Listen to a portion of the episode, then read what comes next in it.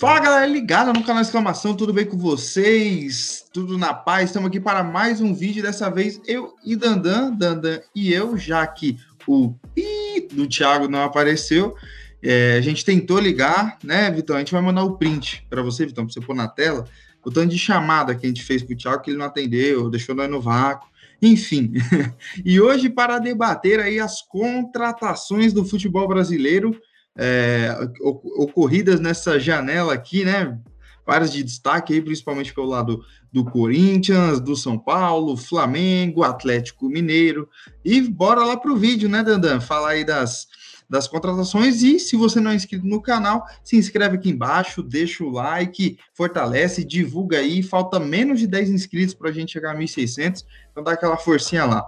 Bom, é, Dandan, começando a falar, é, a falar né, com você sobre o Coringão, né? Eu tô vendo aqui na nossa listinha que a gente selecionou, você esqueceu simplesmente de Renato Augusto, né? Verdade, caramba. É, você esqueceu. Que corintiano é você, Dandan? Verdade. É que, cara, muito empolgado, né? Realmente um salve aí pra todo mundo. E, cara, a gente pode tirar até algum aí pra colocar o, o Renato sim, Augusto, hein? Sim. É... Pra, mim, pra mim, tira outro do Corinthians, mas eu vou falar depois quem é.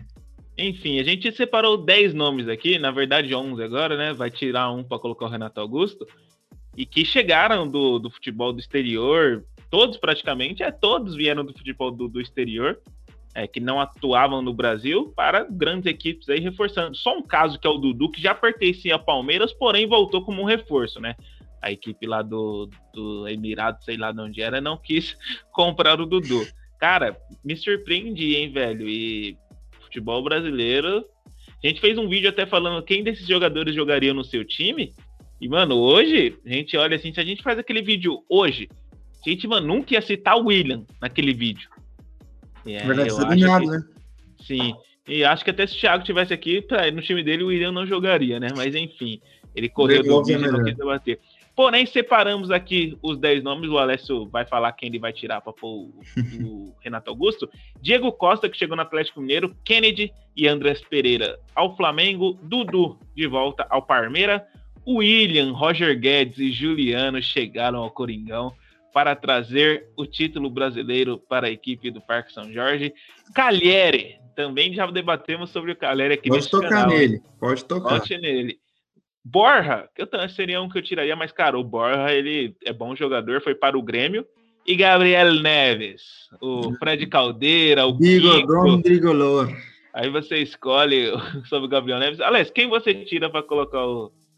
Cara, é fazendo um pouco diferente, quem eu tiraria do top 10 e deixando como aí décima primeira opção, né? Como num time que tem 11, tem o décimo segundo jogador, então o meu décimo primeiro jogador, no caso do nosso top 10 aí, seria o Juliano, né? Dentre essas que nós falamos, poderia ser o Gabriel Neves ou Borja, mas por conta do que já vem apresentando o Borja no Grêmio. O Gabriel Neves, depois de uma extensa novela e é uma grande promessa uruguaia aí, eu deixaria o Gabriel Neves e tiraria o Juliano. Não sei você, Dandan, mas ele seria meu 11 primeiro jogador aí.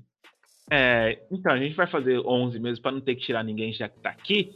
Cara, o Juliano é um, ele é um jogador que acrescenta muito.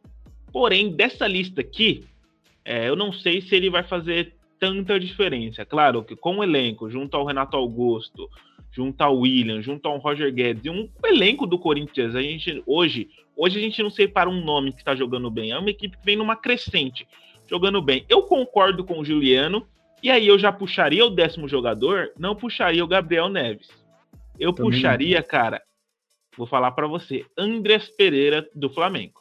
Eu já não concordo, eu puxaria o Kennedy, porque eu vejo que também do Flamengo, mas eu vejo que é um jogador que chega para agregar um pouco menos do que o, o Andreas e ainda nem com status de tão titular ou badalado contra, como o Andreas, né? Então acho que Andreas, né?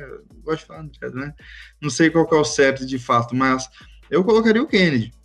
Então, hoje eu concordo que até para o Kennedy jogar é mais difícil, mas lembrando que hoje, nesse dia, o Bruno Henrique está machucado. Aí o Renato Gaúcho tem o Michael e tem que o. vem jogando bem na mão do, do Gaúcho. Sim, ambos vêm jogando bem. Só que no meio campo tem o Thiago Maia, tem o Diego, Eu acho que a posição para encaixar, eu acho que para o Andrés Pereira é mais fácil. Mas, cara, para mim ele é um jogador que não vingou na Europa, não deu certo, e vem aqui pro Brasil e, na, na minha opinião, nem volta para a Europa. Ao contrário do Kennedy. É, o Kennedy eu acho que ainda tem alguma chance de vingar, não tanta também, porque também teve diversas chances. Mas acho que que tal a gente engrenar esses dois aí, em décimo e nono? É.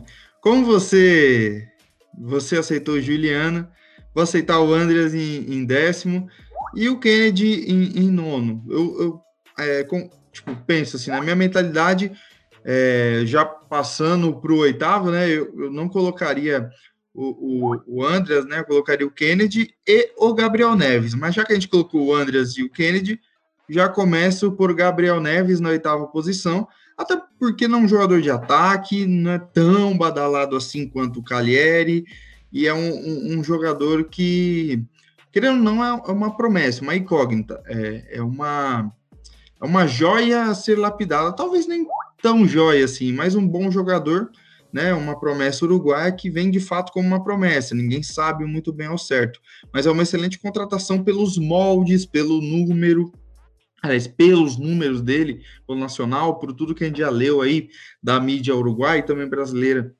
que fizeram alguns levantamentos sobre ele, né? Um jogador de combate, mas também de uma boa saída de bola, que dá bastante qualidade, e aí uma sombra para o Luan, né? Então a importância da contratação dele é muito grande para a equipe do São Paulo incorporar o elenco, né? O que o São Paulo estava precisando. Então, Gabriel Neves na oitava posição, acho que é justo, Dandan. Nossa, eu concordo demais, até porque ele não chega numa posição carente do São Paulo. Ao contrário do que a gente vai pegar aqui, o Corinthians, é, o próprio São Paulo. Não é, sim, chega para somar, mas a gente não fala, chega, nossa, é a salvação, é. ele estando em bom ou mau momento, no caso do Juliano e do Renato Augusto no Corinthians. Chega para jogar o mais rápido possível. O Gabriel Neves não. Então concordo com você nessa e, cara, comparar, a gente se pega um, um atacante, qualquer um que fosse, um atacante que chega com um bom nome. Se não fosse o Calheri, jogaria fácil no São Paulo pela situação. Mas como chegou o Caleri, que já tem um, uma história com o clube, é ainda maior a empolgação. Porém, concordo nessa com o Gabriel Neves. E aí, eu vou dar um pitaco aqui puxando a sétima colocação. Eu ficaria com ambos que pertencem ao Palmeiras. Ou Dudu ou Borja. Para mim, o Borja. Que, é, eu ficaria com o Borja. Ele é um cara que se encaixou muito bem. É lembrando que na primeira passagem do Palmeiras, ele foi muito mal com o Felipão. O Felipão fazia ele jogar de oito, sair da área para construir é. jogada. E, cara, o Lucas Lima roubou a bola dele num jogo lá, não sei se você lembra. E era ridículo. Mas ele chegou acrescentando muito ao Grêmio, mas para mim o Diego Souza ainda é melhor que o Borja. Acho que recuperando a forma física, o Diego Souza vai jogar. São dois bons atacantes, mas. É que olhando... o Borja chegou fazendo gols, né? Ele chegou é, dando pontos para o Grêmio. Então eu acho que é isso que justifica ele na sétima colocação hoje. Talvez não tenha tanto impacto quanto é, as duas do Flamengo, ou até mesmo o Juliano, só que ele chegou decidindo para o Grêmio, que era o que precisava. Por mais que a equipe ainda esteja na zona de rebaixamento, deu pontos importantes, né? Então, acho que é justo ter ele na sétima posição, Dandan. Concordo com você. Sim. E na sexta, Dudu? É, sobre o Dudu, cara, é muito importante frisar que ele é decisivo para o Palmeiras e foi Sim. decisivo na classificação da equipe da Libertadores. Então podia estar até um pouco acima, mas eu acho que nesse contexto geral é, eu concordo com, com o Dudu nessa posição. É, cara, simplesmente craque no Palmeiras, né?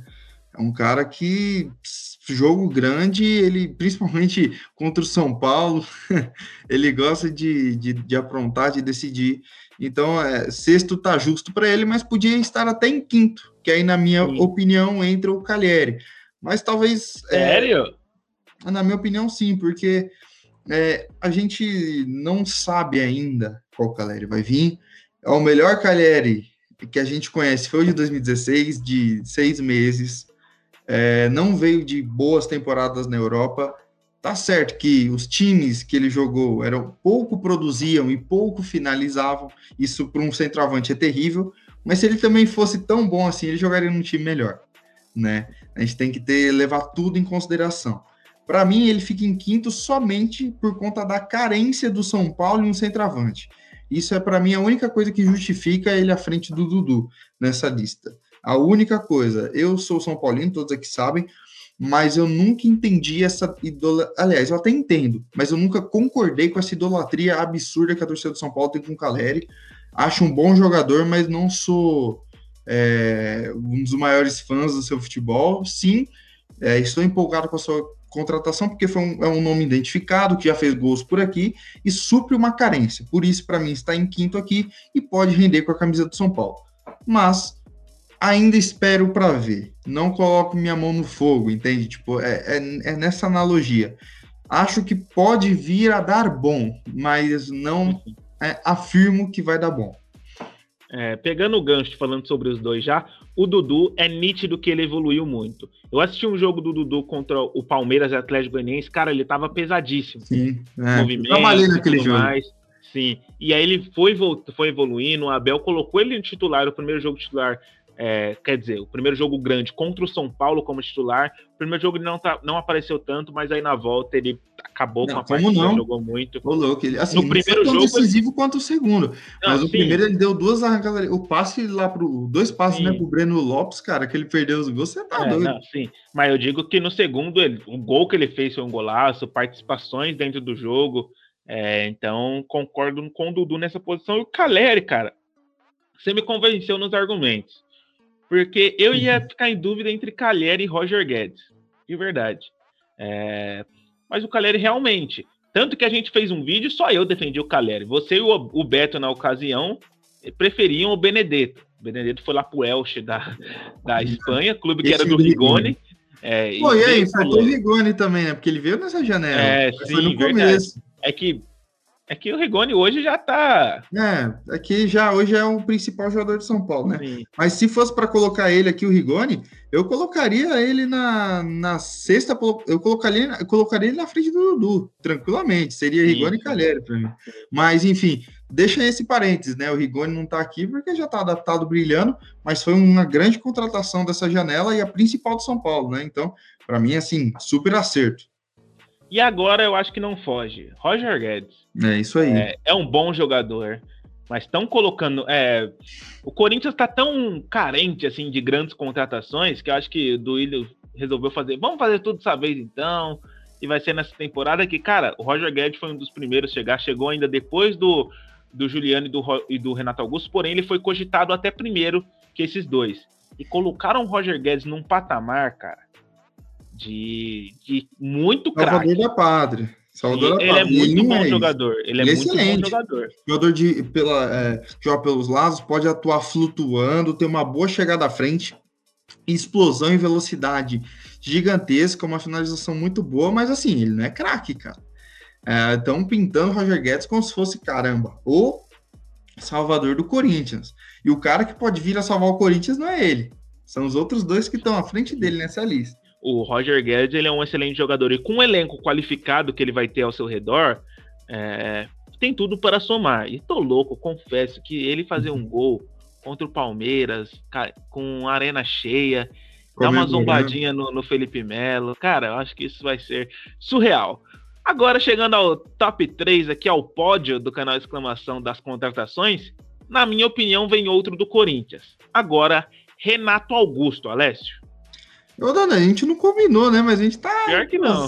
aqui, né? Você é doido. Não, Renato Augusto, cara, craque. Craque de bola. Eu sou muito fã do Renato Augusto. Desde, assim, eu acompanhei um pouco da primeira passagem dele no Flamengo, assim, eu era muito pequeno, assim, não me lembro com tanta clareza, mas eu lembro da repercussão e tal.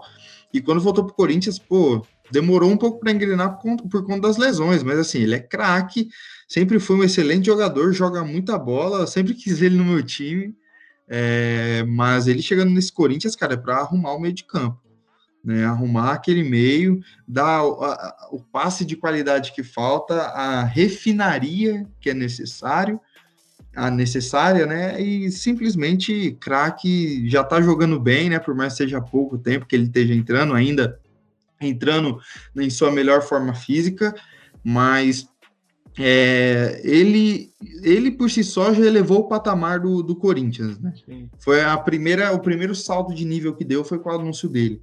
Então, para mim, mais do que merecia essa, essa terceira posição, cracaço de bola e tem tudo para arrebentar de novo aqui no Brasil. Cara, eu concordo com você. É, é, diferente a gente ver um cara que, como você falou, tem esse passe refinado e busca o passe vertical. E joga de ele cabeça busca, erguida. Ele sabe? busca o passe para frente. Sabe, sempre buscando o ataque. Cara, é muito diferente isso. Uhum. A jogada que ele fez, o, o, gol que ele ia fazer contra o Grêmio, mano. Nossa, que pecado aquela bola. sim, a visão de jogo dele é diferenciada. É craque, os craques são assim. São, tem uma visão, uma leitura de jogo diferenciada. Então, para mim, ele. É e com o Corinthians, só com o Campeonato Brasileiro para disputar, não vai jogar quarto e domingo, quarto e domingo. Sim. Tem tudo para não cair lesões e tudo mais. E olha, tô empolgado.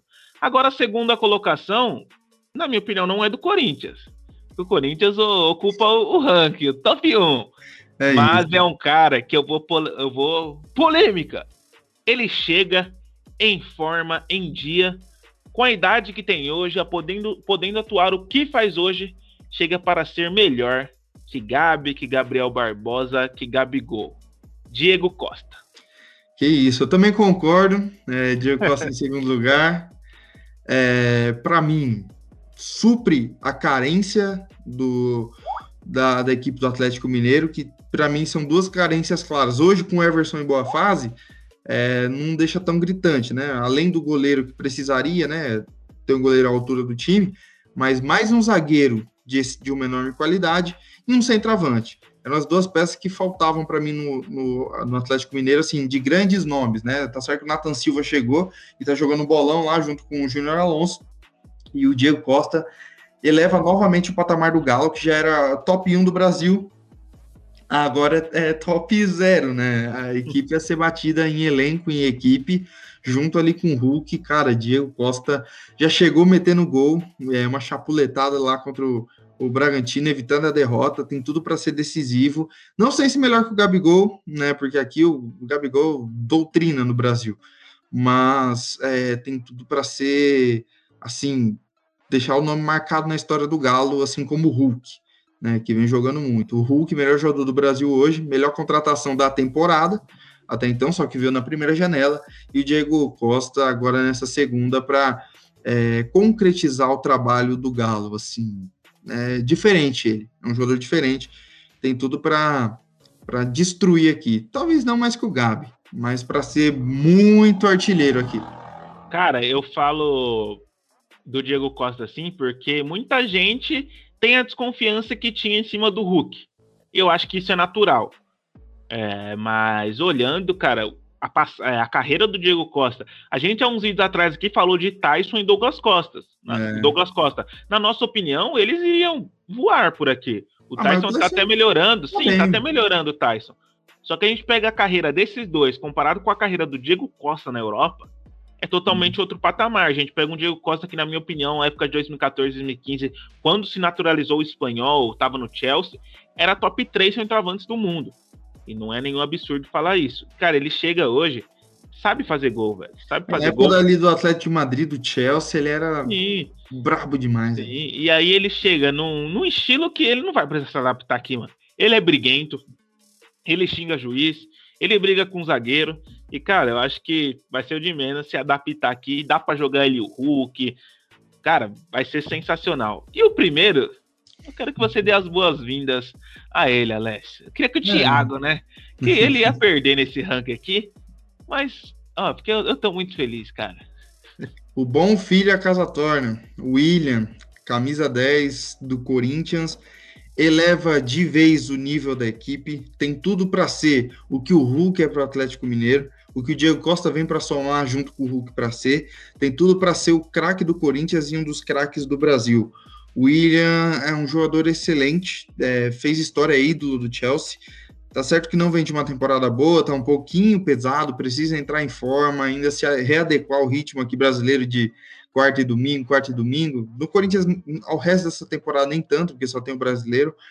Mas, assim, é outro patamar, né, cara? É outro patamar, é outro nível. É um jogador que, se o Corinthians brigava ali por meio de tabela, agora já tem uma consistência com Renato Augusto e Juliano brigando ali para para pré-Libertadores, sexta e quinta colocação, agora de vez briga né, por G4. Título eu acho algo muito distante. Acho que de fato essa temporada não chega, mas na que vem talvez. É, mas nessa temporada muito difícil de ficar, não ser de um dos três, né? Flamengo, Atlético ou Palmeiras, e vejo o Corinthians brigando por G3, G4 nessa né, temporada, justamente por conta dos reforços que chegaram agora. Então, o William eleva o patamar, eleva o nível de competição e eleva o nível de competitividade do futebol brasileiro e Exatamente. de qualidade. Todos esses que nós falamos dão um salto incrível no nível da competitividade, que já tinham bons jogadores. Quanto melhores jogadores que vão retornando, melhor. O Brasil, aqui no Brasil hoje, nós temos oito jogadores que estavam com a seleção brasileira na Copa de 2018. Cara, isso é muito bom, a gente tem. É, sem contar o Daniel Alves, né? Que se machucou e, e não conseguiu Sim. jogar. Se contar ele é 9. Pô, velho, 9 de 24, 25 caras é muito bom, é muito bom. Por mais que já estejam um pouco mais velhos, fora de ciclo de seleção, mas a gente está falando de dois, três anos atrás, né? Então é, ainda tem lenha para queimar aqui. Olha, quatro deles estão no Todo Poderoso, hein? Cara, e só para falar, eu não vejo o William, o Diego Costa, o Renato Augusto vindo aqui para, mano, vou fazer meu pé de meia aqui, resolver pouquinho, não, jogar pé de meia já foi feito. Pé de meia se, machu feito. se machucar, vou ficar parado. Cara, o William veio, mano, com dois anos de contrato e, mano, pra queimar muita bola, velho. Uhum. E, tipo, o Diego Costa a mesma coisa. Então, aquele, ó como o futebol brasileiro de todo mundo é rotativo, né? Muito, muito rápido. Naquele vídeo a gente falou, mano, esses caras a gente citou Cáceres, diversos nomes aqui que poderiam vir para o Brasil para encerrar a carreira. Hoje não, um mês depois a gente tá fazendo um vídeo aqui. Cara, Calheri em um bom nível, chega para somar e voltar para Europa. Eu acho que isso ser, será até natural. Acho Gabriel Neves, é, talvez, ou rodar muito ainda. Caleri não, não vejo que vai encerrar a carreira no São Paulo. É, mas, Nessa cara, é, não. é, sim. Então, muito legal de se ver e a gente acompanhando a TV, é, vendo as mídias argentinas falar que, cara, o Brasil tá. Eles não vêem um argentino voltando lá pra Argentina. O último foi o Tevez, que eu me hum. lembro. Hum. Voltando e falando, não, vou jogar aqui, cara, o Brasil tá muito bem nisso. Eu acho que só foi, foi a partir do Dani Alves começou e tá sendo muito importante. Cá entre nós, o Daniel Alves não tá nesse top 10, eu acho que você nem, vou de, nem deixaria falar, senão colocaria top 20. É, mas, cara, muito feliz. E, cara, eu, como corintiano, perdi muito a esperança com o clube, aquele fanatismo desde 2018, 2019, mas não tem como não ficar empolgado. Acho que isso é fato. E deixamos até muitas contratações, algumas que saíram. Claudinho foi embora, Caio Jorge, é, Léo Bastão chegou no Santos. Léo Bastão chegou no Santos, importante Sim. mencionar. O Santos que fez uma boa janela. Sim, mas Diego Sardelli, né? né? Para na nossa opinião, mas o Léo Batistão talvez aí, depois do Rigoni, né, décima terceira, né, melhor contratação. Sim, sim. É, então, acho que vamos fazer outro vídeo aqui para falar os piores que saíram da janela. Acho que, ó, só do meu time eu vou colocar, cara, Léo uhum. Natel lidera. Mas, muito obrigado você que ficou aqui nesse vídeo no canal Exclamação, um pouquinho mais curto, mais dinâmico. Gostei de fazer, espero que vocês gostem de ter acompanhado, escutado, via podcast ou via vídeo no YouTube. Até a próxima, valeu e falou!